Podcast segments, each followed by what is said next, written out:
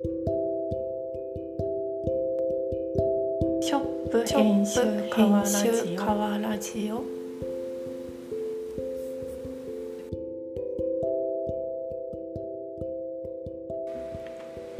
こんにちは。ショップ編集川ラジオです。今回は、えー、星野が一人でお届けします。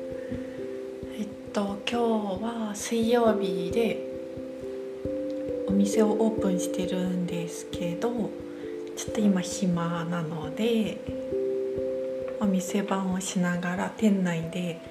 録音をしています。それであの今回は一人なのであ何回か前にも一人で録音したことがあってその時もちょっと一人で喋るの大変だなと思ったんですけどその時は、えーと、お便りを募集し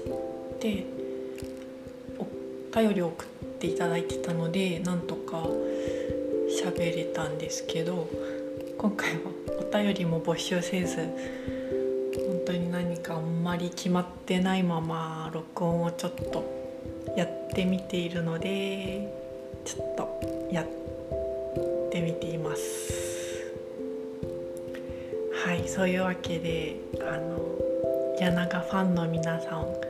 今回はちょっと星の一人ですみません。あとまあそうです。なんか2人の楽しい掛け合いを楽しみにしてくださっている方がもしいらっしゃいましたら今回は一人ですいませんといったところですおなんか調子が出てきた気がします。あのそうです。なんかあの5月からまたショップ編集のお店をコンスタントに開けるようにして久しぶりに。それであしてるんですけどまあこうひっきりなしにお客さんが来るようなお店でも今のところないのでその隙間で録音ができたらいいなってことをずっと思ってたんですけど、えー、なんやかんやとオープンしてから1ヶ月が経ってしまい6月に入って今日が2回目？3回目？4回目？くらいの営業日なんですけどようやくあの録音をちょっとしてみてます。えっと。そうです。で今言った通り5月にまたお店を開け始めてからちょうど1ヶ月が経ちました。それであのお客さんがありがたいことに来てくださり楽しくお店番を1ヶ月できたなという感じなんですけれどもそうですね。お店番をしてみての今んとこの感想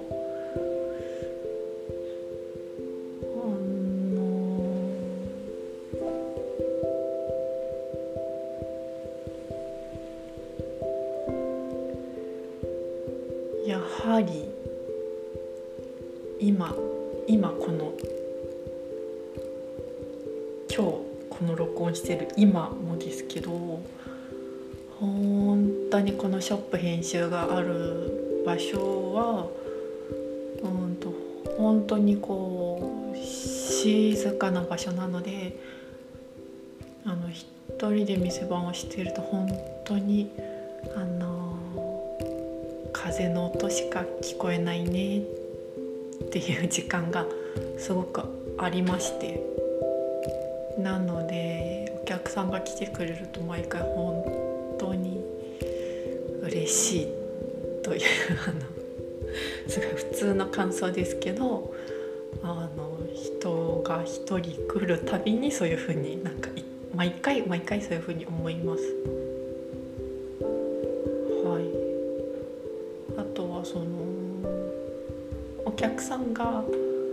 いうつもりでどういうつもりで来てくださってるかなっていうのをいつもちょっと気にしていてそのなんかあの単にお茶を飲みに来てるっていう感じなのかそれともえっ、ー、ともうちょっと何かこう会話をしてもいいものかそういうのちょっと探り探りなんかてみてます。どうなんだろう。なんかいっぱい喋りかけたけど本当はもうちょっと静かに過ごしたかったですって方がいたら申し訳ないですけど。そんな。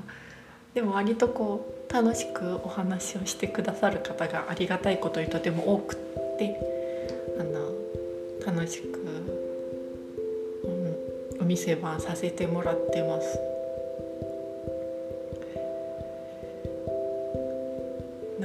昔あのカウンターだけの飲み屋でアルバイトしてたことがあってなんかその時もあこのお客さんは喋りたい人なのか喋りたくなくてただ黙々と飲みたい人なのかってすごい迷っていたことを思い出しました。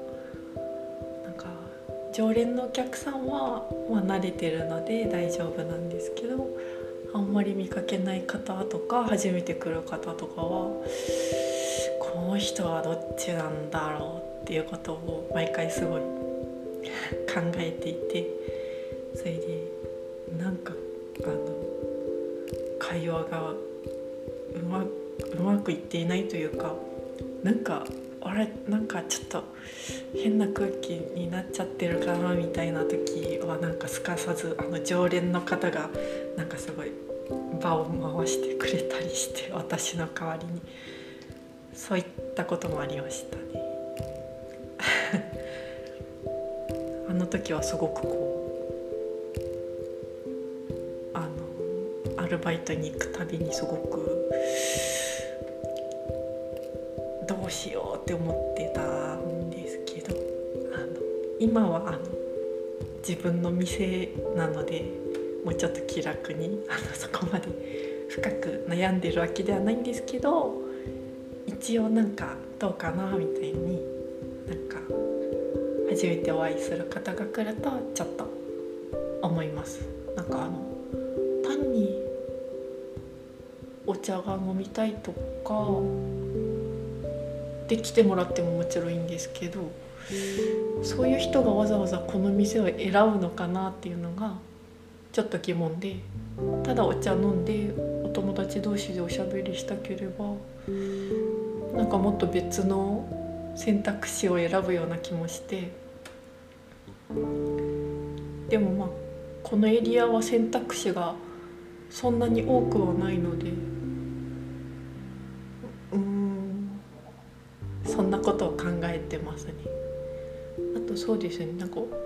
話をしてくださった方の中で結構そのぬいぐるみ好きのお客さんが結構先月は来てくださいました。そのかきもちくんきっかけでお店を知ってくださった方とかあかきもちくんっていうのはそのゆうこさんが作ってるぬいぐるみキャラクターのことですけどそれを知ショップ編集のお店があるのを知ってくれて来てくれたっていう方ででなんかぬいぐるみご自身があの持っているぬいぐるみと一緒に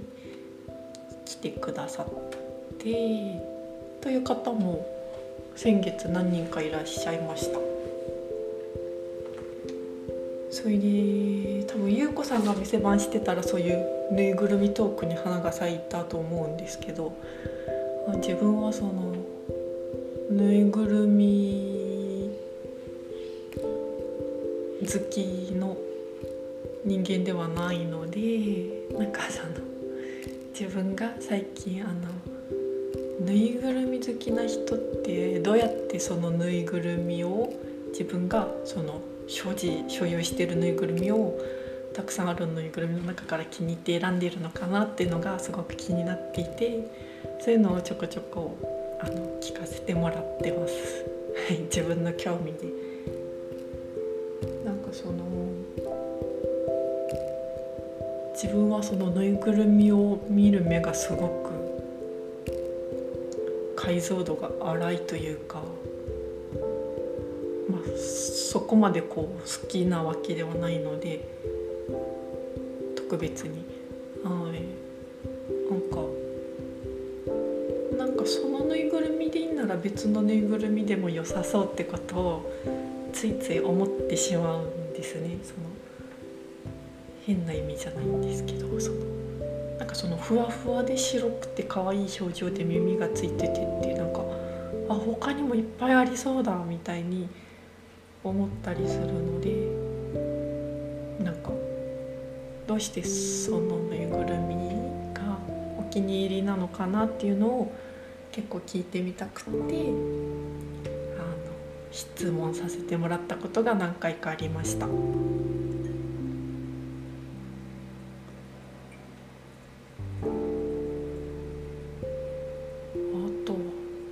ですね。うん。先月はそんな感じで。知り合いの方がちょっと寄ってくれたりとかそういうこともちょいちょいあってそれも嬉しかったです。あのなんかわざわざこう約束をして会おうみたいなほどじゃない関係性の人だったりとか、まあ、わざわざ約束するほどのタイミングじゃない時にこう自分が店をオープンしていることでなんかふらっと気軽に顔見れたりとかちょっと最近の話ができたりするっていうのはすごくいいなと思ってそういうふうに利用してもらえるのはすごくありがたかったです。そんな感じで5月が過ぎていき6月になったわけですが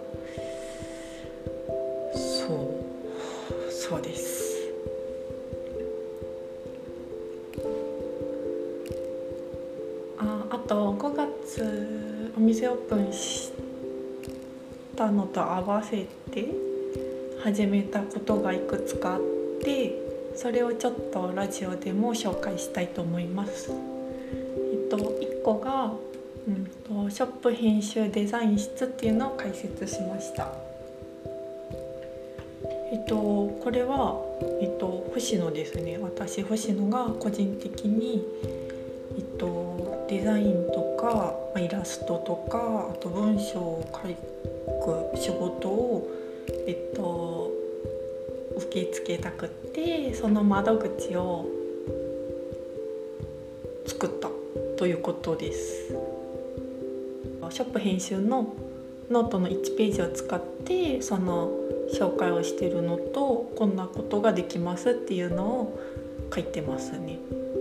それはインスタグラムのプロフィールのリンクからもいけるようになってるので興味があったら見ていただきたいんですけど。なんでそのデザイン室っていうのを作ったかっていうとえっと話がすごい遡るんですけどショップ編集を一番最初に活動を始めた時っていうのが、えっとまあ、お店とかも持つまだ全然前で、えっと、一緒にやってる優子さんとなんとなく、えっと、自由に使えるスペースがたまたまその時あったのでそこ一日お借りしてなんかポップアップショップみたいなのをやらないかっていうことを誘われてでやったんですね本当に一番最初。でその時になんか名前を付けようっていうんでその時にショップ編集っていうなんかユニット名というかチーム名というか活動名というかまあ深く考えずにとりあえずそういう何か名前を付けたいねって言って名前を付けてで1日ポップアップイベントみたいなのをしました。で優子さんは確か染めのワークショップみたいなことをして私は絵の量り売りっていうのをしましたでこの話は結構何回もしてしまっている気もしますが、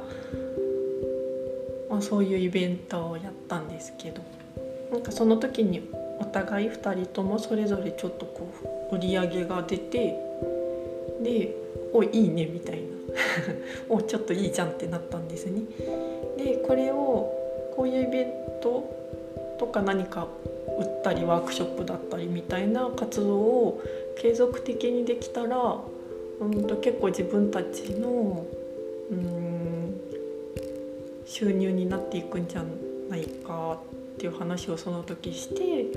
でなんかもうちょっと続けてみようかっていう風になったんですね一番最初。なので、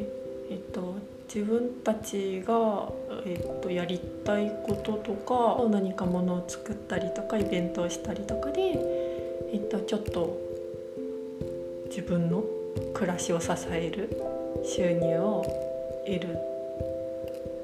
というものとしてショップ編集を動かし始めていてそもそも。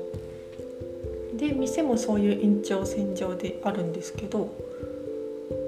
そうででお店を開けて、まあ、喫茶だったり物販だったりそういうことをやりつつもうちょっとそのあ自分のやることで生活の収入を得たいというなんかあんまり直接的な表現すぎるかもしれないですけど、まあ、そういうことを考えていたので、えっと、デザイン室っていうのを立ち上げてお店と並行して何か自分ができる仕事をしていこうというふうに思って窓口を作りました。長く説明した割には 大した説明じゃなかったですけど。そうです。そう。なのであの多角経営多角経営です。一人多角経営お店もやるしあの喫茶もやれば作品の販売もするし冬はワークショップもやったりしてましたし今はお休み中なんですけどなんかそういうなんかいろんな、えっと、いろんないろんなあいろんな窓口をとりあえず作ってみようと思ってそういうのを解説したということです。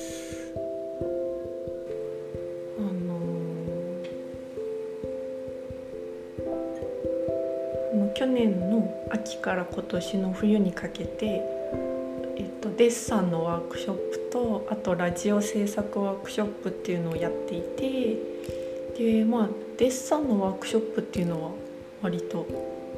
あるなという感じだし私も以前何回かやったことがあったのでイメージが自分でもついてたんですけどラジオ制作ワークショップっていうのは一応自分でその企画を立てたものの本当に人が来るのかなとか実際どういう感じになるんだろうっていうのがちょっと探り探りだったんですけど実際にその参加してくださった方がいてあその音源も公開されてますけどそれでそのすごい楽しかったんですね。でまあ、もちろんそのやっている時間も楽しかったし参加してくださった方ちが楽しんでくださったのもすごい嬉しかったんですけどそうやって自分でこう企画をして、えーと、こう口をして実行してでやってあのなんか形にな。ったことその自分がなんとなく想像してたことが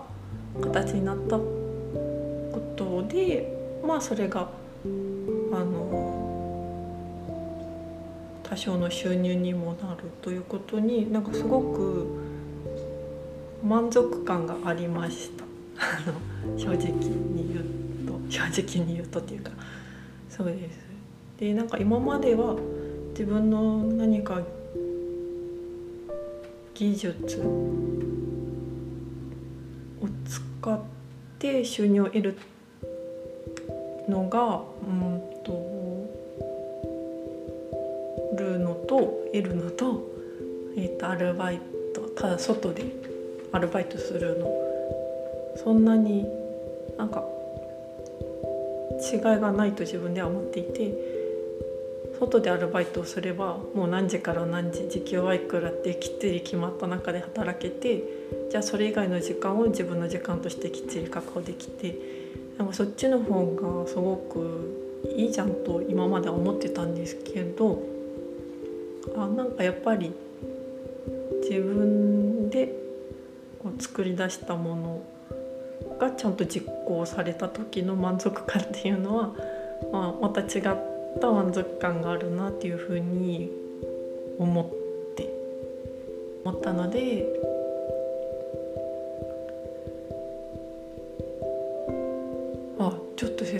長すぎてあれですね。そうです。とにかくそのそういった気持ちがあったのでそのデザイン室っていう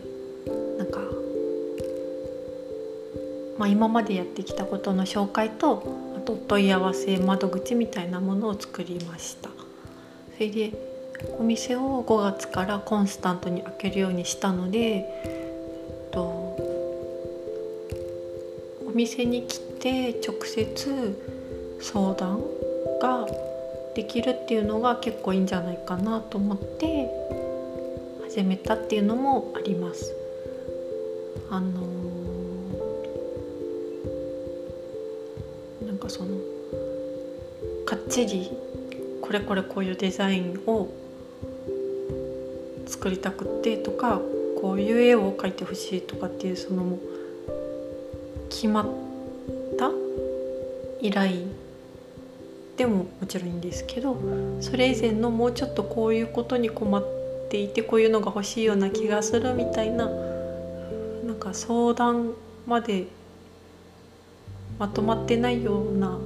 話でもなんか喫茶店にお茶を飲みに来るついでにちょっとお話をしてもらえるみたいなのがこうお店を開けてたらそういう感じで気軽にお話をしやすかったりもするかなと思ってそういうのを始めてみました。はい、そういうこともそのノートのデザイン室のページにちょっと書きました。はい。長く説明したのに大したことが言えなかった。はい。それとと5月に始めたのがえっと始めたってほどじゃないんですけど川ラジオの「ふつおた」を常時受け付けるあの応募フォームみたいなのを作りました。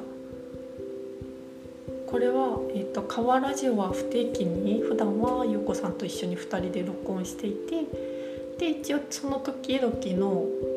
テーマ2人の中で気になっているテーマとかお店の展示に合わせてテーマを設けたりしてでそれを一応あの皆さんにもお便り募集っていう感じで告知を出してお便りを募ってでそのお便りをもとにラジオの録音をしているんですけどえっ、と私が、えっ、と、今回みたいにこんな風にお店番をしてって暇な時間にもうちょっと録音してみたいなと思ったのでけどやっぱりこうやって一人で喋ってるとこんな風にちょっとダラダラダラダラ喋ってしまうじゃないですか。それでそういうこともあるしなんかもうちょっとこう常時何かもし何か言いたい人いれば何か聞いてみたいみたいな本当にぼんやりした自分のと興味もあったので、えっと、ショップ編集河ラジオの普通おた普通のお便りですね。そのテーマを設けてそれに対して送ってくもらうものではなくて、えっと、本当に何でもいいので日常の中で気になってることとか、うんと、わざわざ友達に言うほどじゃないけど誰かに聞いてみたいこととか、まあ、あとショップ編集にまつわる質問でもいいですしなんかそういうことをいつでもあの投げられる投票箱というかそういう窓口を作りたくてそれを作りました。それもインスタのプロフィールのリンクの中のうん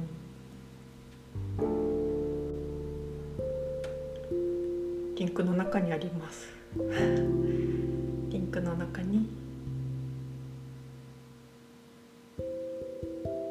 あります。あ匿名で送れるので匿名っていうかその本名じゃなくても送れるので好きなラジオネームをつけてもらってあのメッセージを送りますのでなんか実際つながりのある人たちには別に言わなくていいこととかなんかもうちょっと遠い存在だからこそこととかがもしあれば送ってみてもらえたら嬉しいです。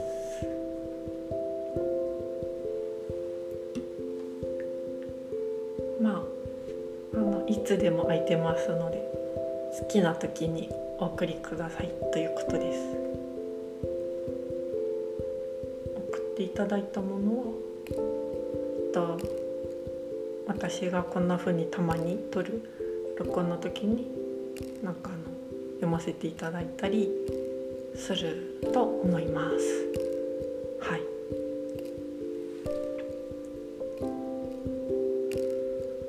そう。5月はそういうことをしました。はい。それで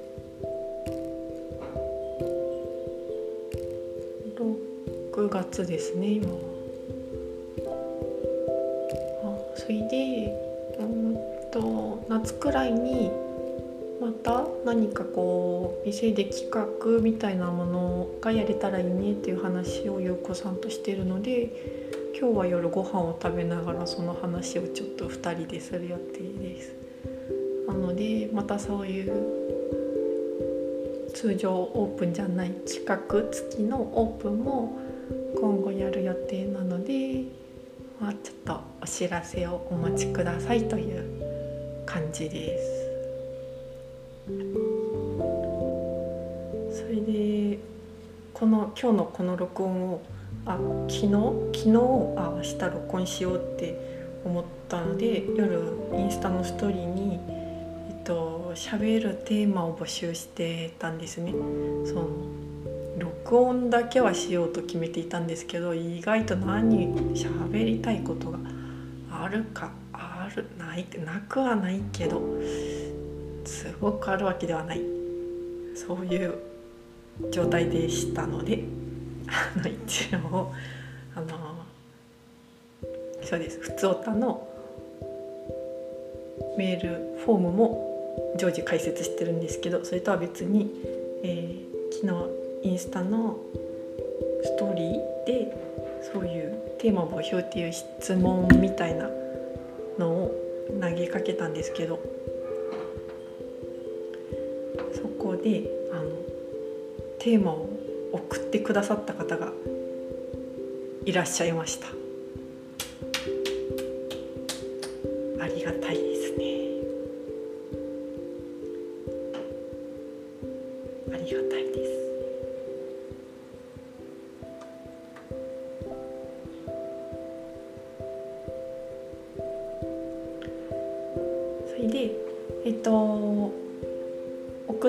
さったそのトークテーマなんですけど旅行に行くならどこ行きたいか聞いてみたいですと送ってくださいました。ありがとうございます。あのそうですね。旅行しばらく行ってないというか行ってないです。それでえっと福岡に来てから毎年1回は東京に帰ってたんですけどコロナ以降は帰ってなくってそれで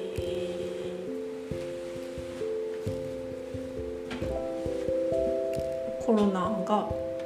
うんと、すごく落ち着いたわけではないですけどまあ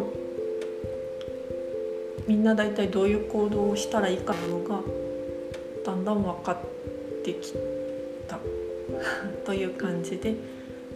あ今年は東京にちょっと帰ろうかなというふうに思ってます。まず一番は。はい。それがまず1個ありますね。なんか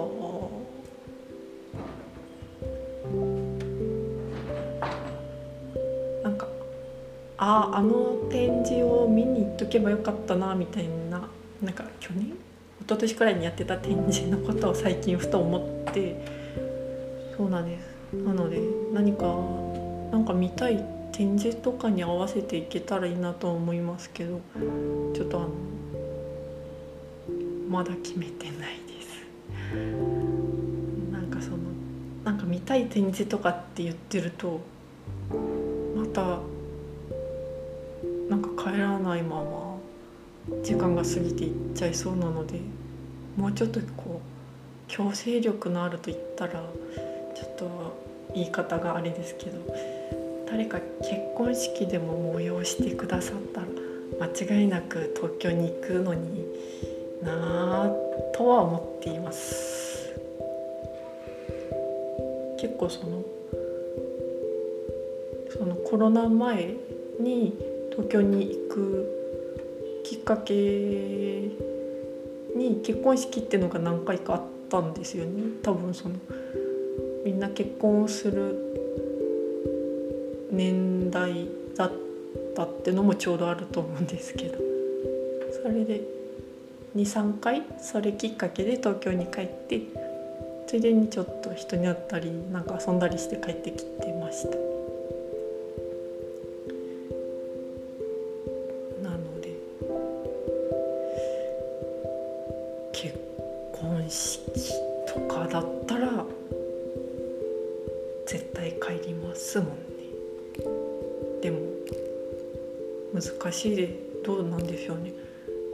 中で結婚式ちょっとしばらく延期してる方とかも多いでしょうしね。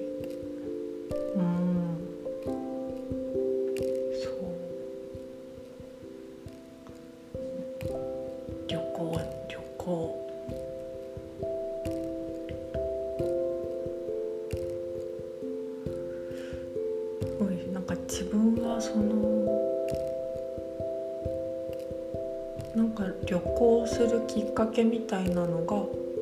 国内にしても海外に行くにしてもなんかこの展示が見たいとかこの美術館に行きたいとかっていうの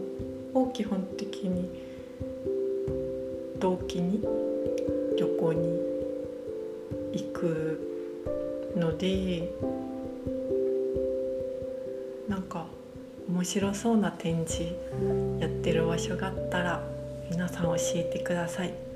国内だったら今年行きたいです。ちょっと自分が情報をちゃんと収集する癖がない。皆さんは情報をどうやって取得していますか？その時期しかやってない。展示とかを。ついつい逃しがちです。そんなことがあります。メッセージありがとうございます。大したお答えにはなりませんでしたがちょっとずつこう旅行とかしていきたいですよね。していきたいです。日本国内もまだ行ったことない県がいくつかありますね。えっと北海道とあと山陰山陰地方。山陰山陰地方。2回言ってしまった。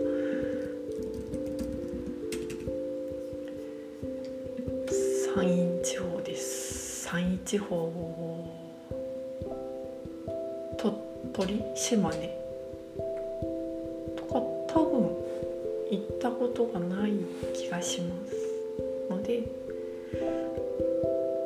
ってみたいですね。行ってみたいです、うん、岐阜？あ岐阜あるか。うん。なんかこのラジオ暗いですか？なんか一人で喋ってて暗い気がしてきました。やはり一人でベラベラ喋ってるけど何も内容がないような気がしてきました。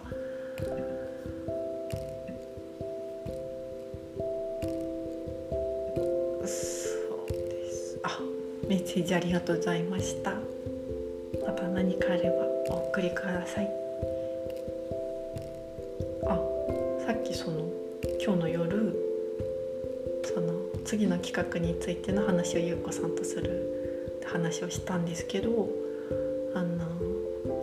なんか時々するんですよ。ミーティングというかそんなミーティングっていうほど硬い感じではやらないですけど、まあ、ご飯とか食べながら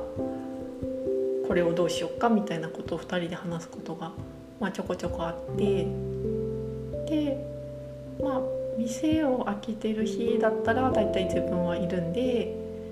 じゃあ夜やろうとかってなったりしますけどなんか何でもない曜日とかに優子さんが「あのあなっちゃん今日バイト?」みたいに聞いてくれて「あバイトなければ今日ミーティング夜しよう」みたいにいつもその聞き方をしてくれて「ああるよ」とか「あ今日暇だよ」とか「ないよ」とかなんか何かしら答えるんですけどなんか私これ本人ご本人に言うほどではないない言うほどではないっていうかそう言うほどではないのでなんかいつも内心ちょっとだけ心の中で思うことがバイト以外の用事もあるかもしれないよってちょっと内心ちょっとだけ思っています。その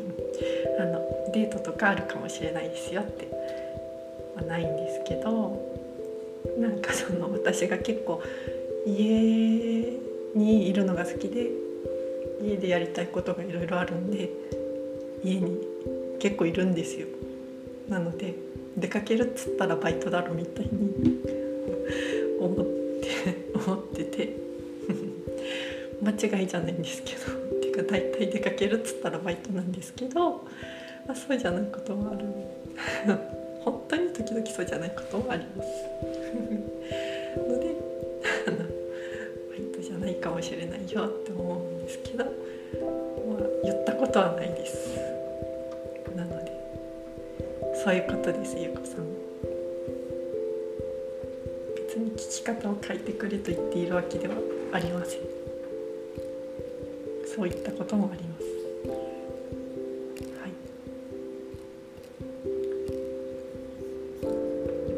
えっと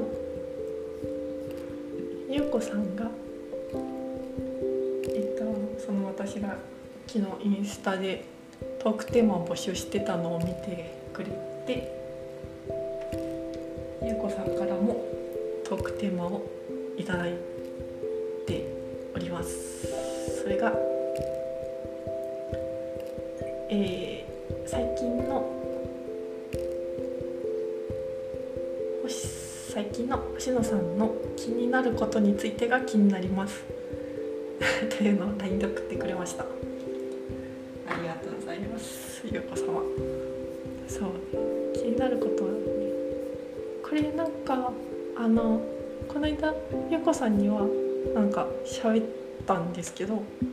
なんかポッドキャストをやる人のことをポッドキャスターっていう言い方をするらしくってする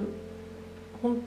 なんか私初めて聞いたんで本当かなって思ったけどまあ YouTuber 的な感じでポッドキャスターっていう言葉があ,、まあ、あるんだってどのくらい使われてるのかちょっと分かんないですけどそれを初めて知りました。なんかそのあんまりポッドキャストっていうのを自分は聞いてこなく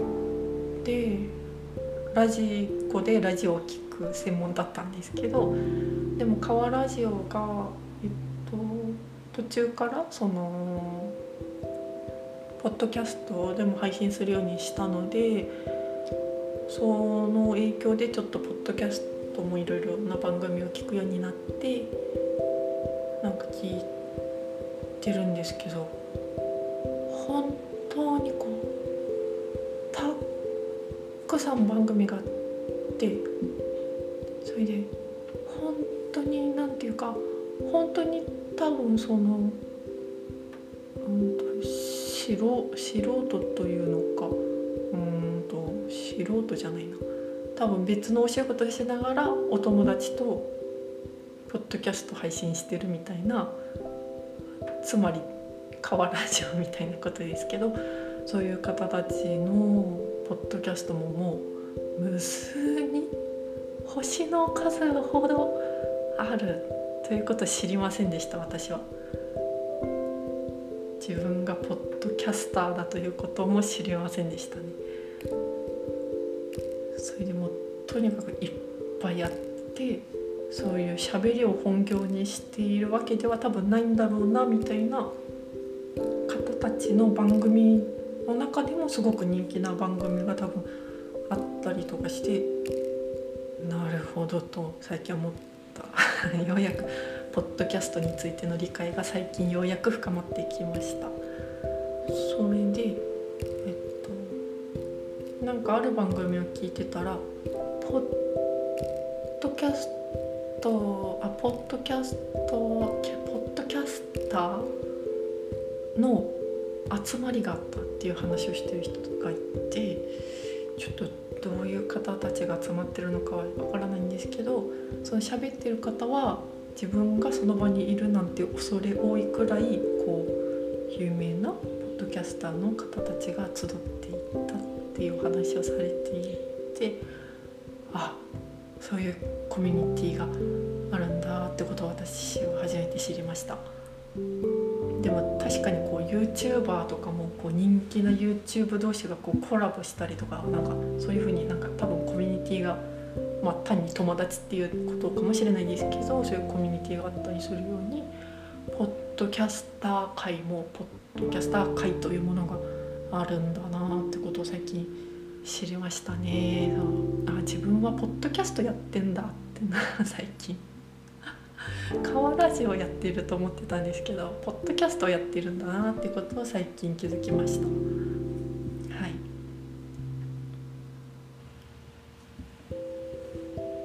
そうです。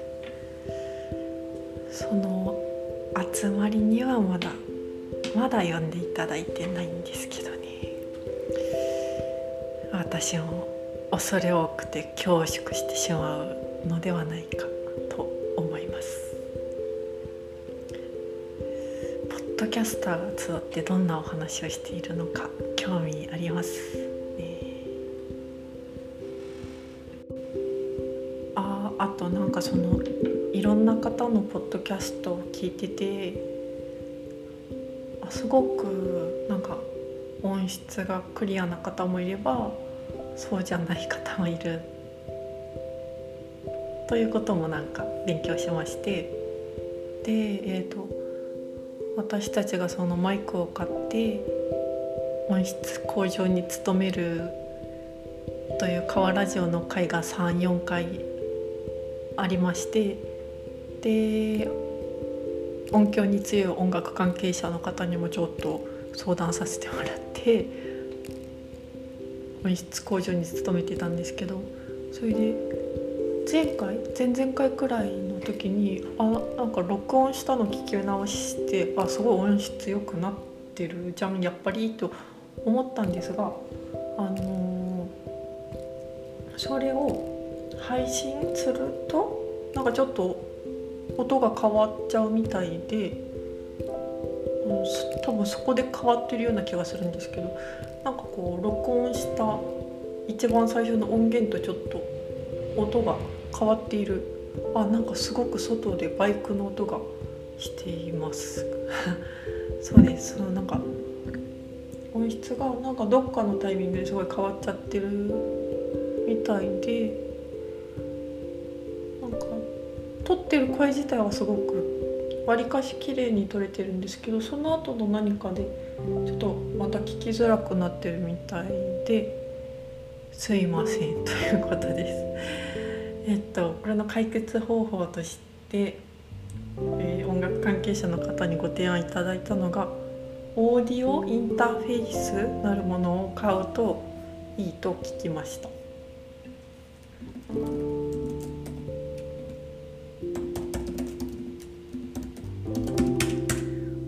ディオインターフェース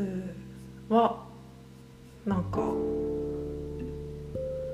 何かつないでまとめて出力してちょっとよく分かんなかったんですけどとにかくその音がザラザラってなっちゃうのがもうちょっと良くなるんじゃないかっていうふうに言ってもらってるんですけどそれはまだ買ってなくてそれを買ってあと何ができるかなっていう感じですね。音質向上は。ただそのオーディオインターフェースがなんかパッと見そんなに安くはなかった。パッと見ですけど。うん。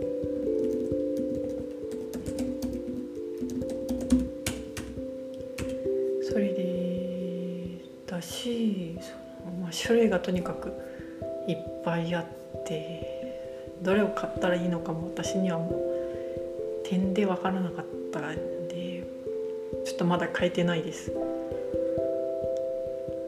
こんな高いものを買うほどの内容を録音してないなみたいな2万も3万もするものを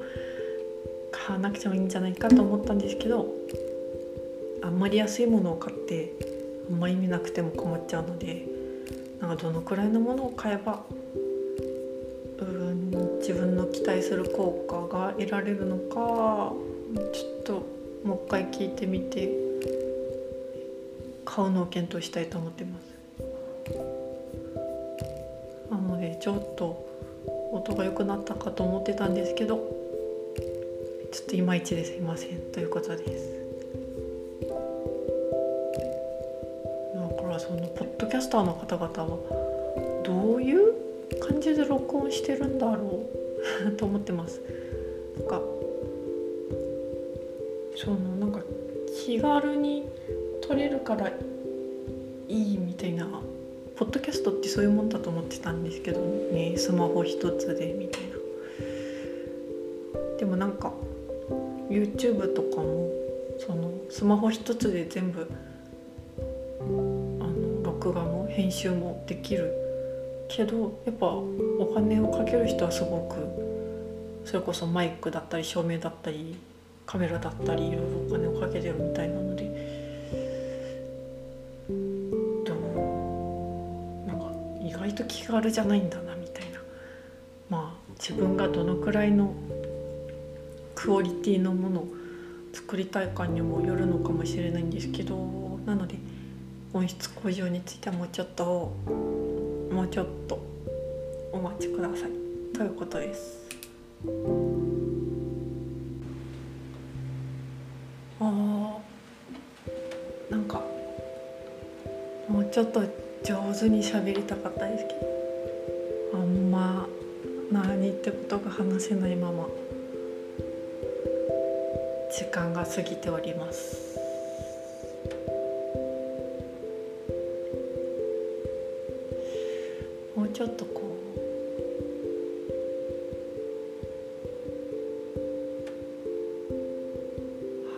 ことを自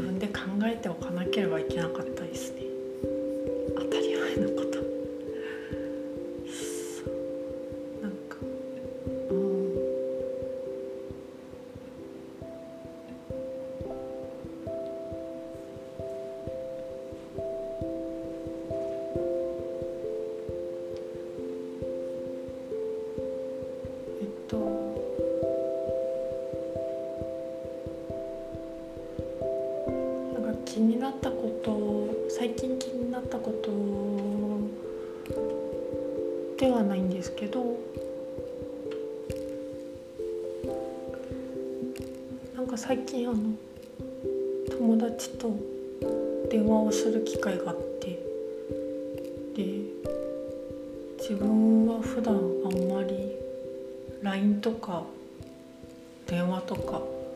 もうほぼしないんですね。あんまり得意じゃないというかあんまりまあしなくて。なのでその電話をするって本当1年に何回あるだろうっていうようなくらいなんですけどなんかたまたま電話をしてその友達は高校の時の同じ部活の友達なんですけどその友達はえっとなんかそのあ演劇部をやっていて高校生の時。そこで一緒だったんですけどその部活はすごくみんな仲良くて毎日ワイワイと過ごしてたんですけどその友達とはなんか個人的に仲良しとか連絡を取ったりとかなんか当時ですらしゃべなんか個人的に喋ったりとかすることあんまりなくってでもなんかここ数年時々連絡を取って本当に時々電話をすることがあるんですけど。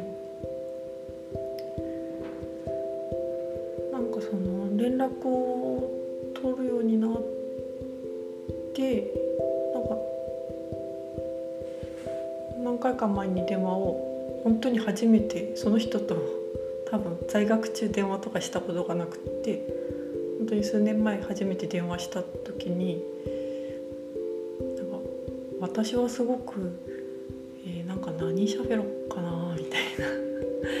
あの電話をしているものの最初なんか何喋ろうとかの気まずい時間にならないだろうかってことをすごい思ったんですけど向こうはなんかあんま何も普通にただ会話をしてくれてるだけででついこの間もその人と電話をしてたんですけどまあやはりその本当に何でもない感じで話をしてくれてそれでなんか私もああなんかこうやって自然に会話ができるんだなっていうのを本当にその友達と出会って1617年くらい経ってますけどなんかあようやく自然に喋れる感じになったなってことを最近思いました。なんか不思議だなと思って。なんかその16年7年くらい出会ってから経っててようやくなんか自然に喋れてなんか自然なちになれたような気分にこの間電話してる時になりました。あなんか友達って感じだな。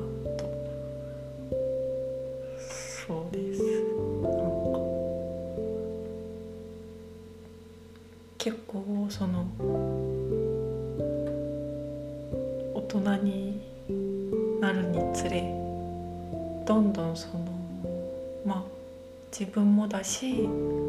相手も環境が変わったりとか、まあ、いろんな変化がある中で、まあ、連絡取らなくなったりとか本当に疎遠になる人もいっぱいいるんですけど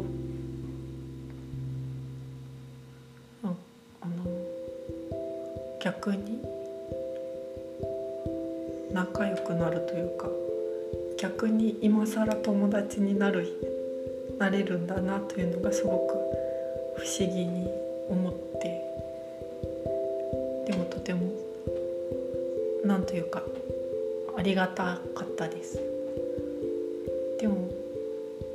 不思議なことに相手は自分と喋るのがその別にその最初から別に気楽な感じだったらしく気楽に電話できる友達という感じでただ今までは電話をわざわざかけてなかっただけくらいの感じで別に最初から気楽な相手だそうでその自分と相手のギャップにもちょっと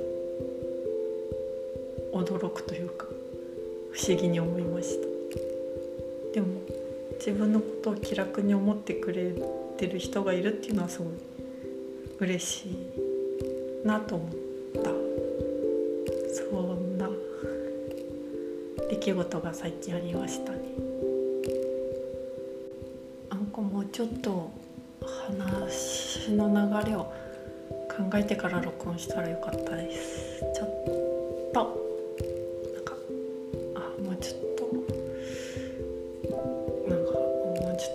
喋りたかったんですけど。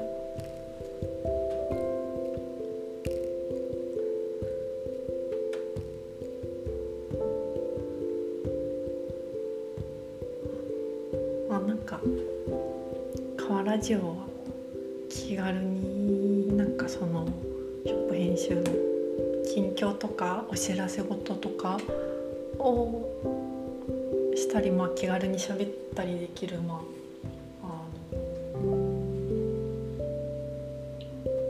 として気楽に使っていきますのでまたそのうち録音するかと思います。あのお便りフォームもありますので気が向いたらお送りください。